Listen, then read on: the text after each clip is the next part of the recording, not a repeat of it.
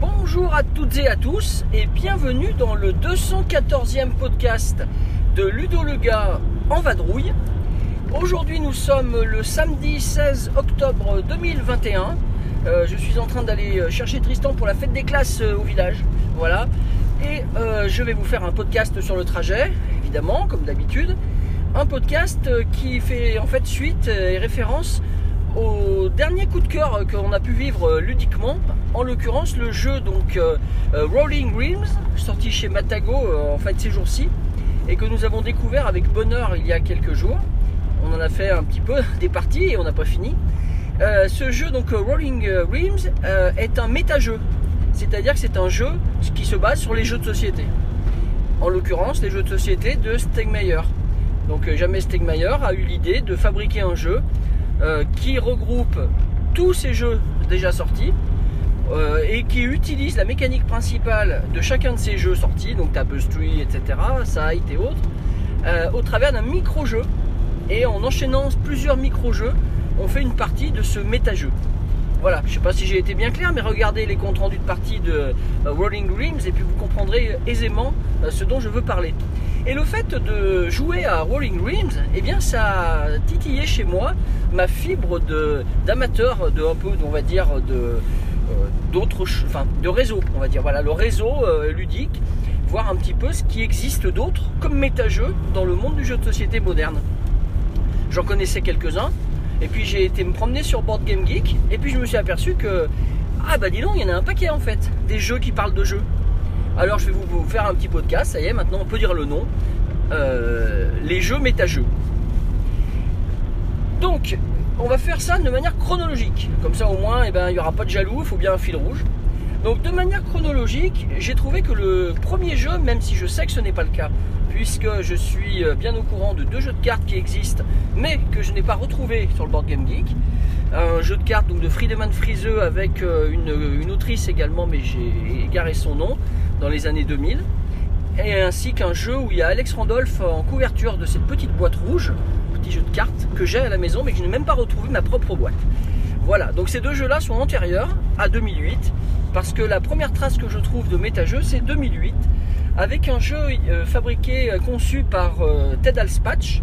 Donc Ted Alspatch est un Américain qui avait fait des cartes d'Edge of Steam il y a quelques temps, il y a longtemps même maintenant, et qui a donc créé un jeu qui s'appelle Start Player un petit jeu de cartes de rien du tout, super basique, qui permet juste une chose, de désigner le premier joueur d'une partie.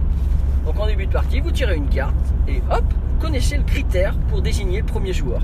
Ça varie un petit peu euh, du lancer de dés, ça varie un petit peu euh, de l'application euh, qu'on trouve sur les téléphones, ça varie un petit peu de plein de choses. C'est juste rigolo. Et donc voilà le premier méta-jeu que j'ai pu trouver 2008.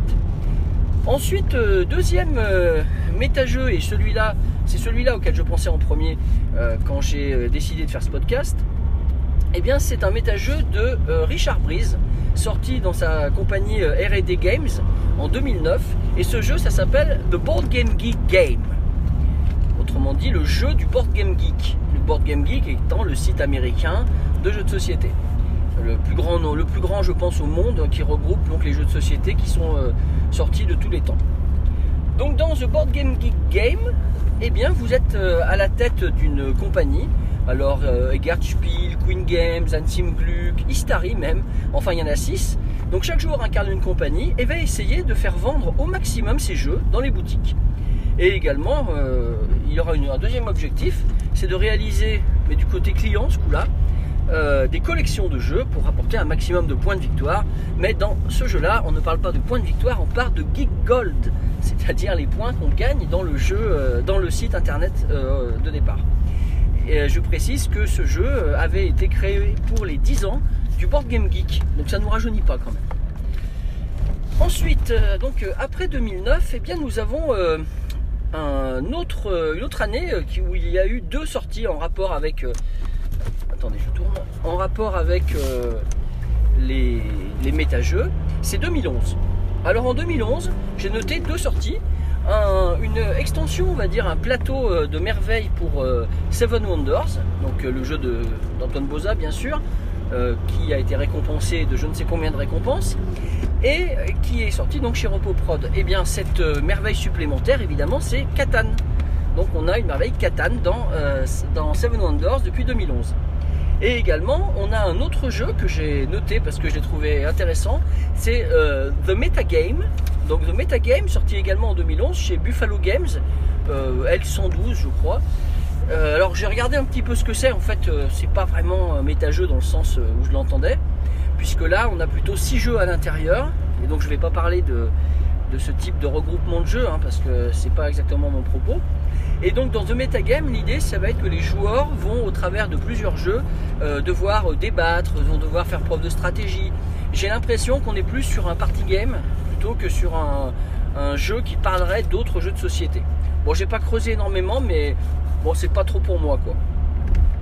Ensuite, on bascule directement à 2014. Alors 2014, c'est vraiment euh, l'année où le méta-jeu, donc euh, vraiment révélé, je pense au grand public et notamment euh, aux, joueurs qui se rendent à Essonne, puisque deux jeux cette année sont sortis sur le thème de Essonne. Ça paraît assez incroyable, mais c'est le cas. Alors en premier, je vais citer le jeu des compères de Gag, donc Fabrice Béguin, Étienne Espremont et Frédéric Delporte, qui ont sorti donc Essonne the Game, donc euh, Spiel 2013. Effectivement, en 2014, ils ont sorti un jeu qui reprend le plan des halls du Salon des Sons, du Messe, avec euh, les jeux, les vrais jeux qui sont sortis en 2013. Donc on a plein de tuiles euh, avec plein de jeux et le but de, et le but de ce jeu-là, ça va être d'être un, geek qui se promène dans les allées du salon et qui va devoir faire face à tout ce qu'il rencontre en vrai lors du vrai salon des. Donc par exemple, euh, si on se charge de trop de gens, on a du mal à se déplacer dans les allées. Il faut penser à les vider à la voiture de temps en temps, etc., euh, etc. C'est un excellent jeu. Euh, pour les amateurs évidemment de, du Salon d'Essonne, pour nous, ça nous parle beaucoup. Et on voit bien que les auteurs enfin, ont fait preuve de vécu là-dedans et ont mis à peu, à peu près tout ce qu'ils pouvaient penser à l'intérieur du jeu. Je regrette évidemment qu'il n'y ait pas eu des extensions avec les jeux des années des années suivantes. Ça avait été un peu dans les tuyaux et en discussion, mais je sais, en en ayant parlé avec Étienne, que bah, finalement ça a été abandonné. C'était pas sûr que chaque année les gens allaient acheter le petit goodies, qui, enfin le goodies, la petite extension qui allait bien. Euh, ce jeu-là donc euh, est toujours disponible, je pense, euh, enfin j'espère. Et je terminerai en disant qu'il s'était amusé à mettre sur la couverture de la boîte des personnes euh, connus dans le monde du jeu de société, que ce soit des auteurs, que ce soit des éditeurs, que ce soit des amateurs de jeux ou que ce soit des, euh, responsables de sites internet. Et si vous regardez la couverture, vous devrez trouver votre serviteur avec un habit jaune. Voilà. Euh, deuxième jeu sorti la même année en 2014, un autre jeu et il s'appelle Esson, tout simplement. Ce jeu Esson est sorti donc dans une, chez une compagnie finlandaise qui s'appelle Ludécréation, avec une boîte qui a un style de jeu vidéo euh, en 3D, hein, à l'ancienne vraiment. Euh, et donc ce jeu-là que j'ai à la maison, qu'on n'a pas encore essayé depuis le, depuis le, temps, on va dire, eh bien, euh, reprend la même chose que Essence the Game de Gag, à la différence près qu'on ne joue pas là les geeks, mais qu'on joue les compagnies qui essayent de vendre un maximum de boîtes durant le salon des soldes. Donc on est de l'autre côté de la barrière en quelque sorte. Voilà, c'est quand même assez incroyable que deux jeux sortent la même année sur le, le même thème, le même lieu. quoi. En 2015, j'ai trouvé qu'il y avait eu une, nouvelle petite euh, extension, un petit goodie cette fois, pour le jeu Robinson Crusoe, avec un personnage, un nouveau personnage qui s'appelle The Gamer. Euh, visiblement, le personnage en question donc n'est pas euh, fantastique. Il a, il a des actions, il n'a pas des nouvelles inventions, il a des actions un petit peu du qui tout double, d'après ce que j'ai compris en regardant rapidement la petite fiche. Bon, je vais peut-être me pencher dessus pour essayer de la récupérer. Hein. C'est Portal Games qui avait évidemment sorti ça. 2016, on a eu euh, Codenames qui a fait un tabac pas possible au niveau de, eh bien évidemment du, comment on va dire, de la, des récompenses ludiques cette année-là. Le jeu de Jvatil, sorti par CGE et puis euh, Yellow en français. Donc euh, Codenames a, été récompensé par le DSP et dans la boîte du euh, Dodger Spiel Price, donc goodies, parce que chaque, fois il y a une petite boîte avec des, petites extensions, Et bien pour Codenames, ils ont sorti 32 cartes avec d'un côté des jeux de société et au dos des cartes les noms des auteurs. C'est conseillé d'être mélangé dans la boîte de base et comme ça de temps en temps vous tombez sur un jeu de société, ça peut être très rigolo. Alors ça non plus je ne connaissais pas, je suis assez content d'avoir trouvé euh, cette petite euh, extension, j'espère peut-être un jour mettre la main dessus, mais je ne crois pas qu'elle soit sortie en français.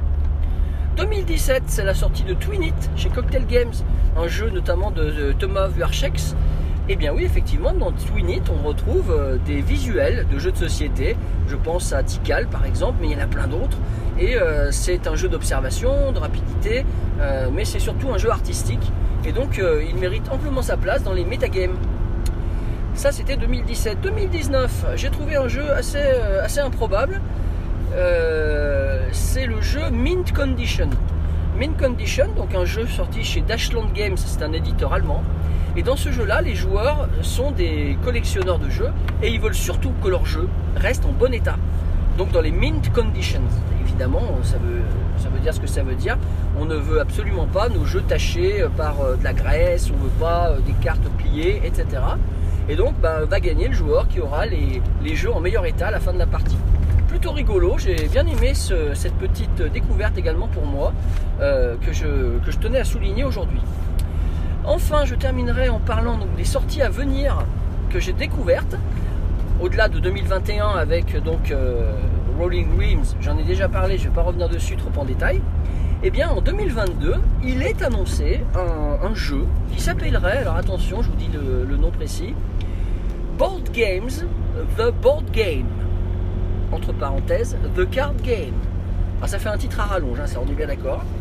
Et donc dans ce jeu-là, eh bien, un jeu de James euh, Naylor, hein, sorti chez, qui va sortir chez Naylor Games, visiblement c'est un jeu sur la création de jeux, donc sur les designers. Et en l'occurrence, eh bien, il va falloir faire des jeux. Euh, mais on n'en sait pas plus, hein, il y a très très très peu de choses sur, euh, sur internet. Mais voilà, si vous êtes à l'affût, si vous aimez, si vous aimeriez trouver des jeux de ce type-là, donc des jeux de, de méta-jeux, eh bien, euh, restez vigilants. 2022, il y a ce titre-là qui est annoncé. Moi, j'irai jeter un oeil si j'ai l'occasion euh, l'année prochaine à Essonne, probablement, parce que ça m'étonnerait qu'on trouve ça facilement en France. Eh bien écoutez mes chers auditeurs, je pense que j'ai à peu près fait le tour des méta-jeux. Euh, j'en ai laissé de côté hein, un petit peu sur la liste BGG, mais voilà, je pense qu'on a fait le tour. On a quand même des titres intéressants.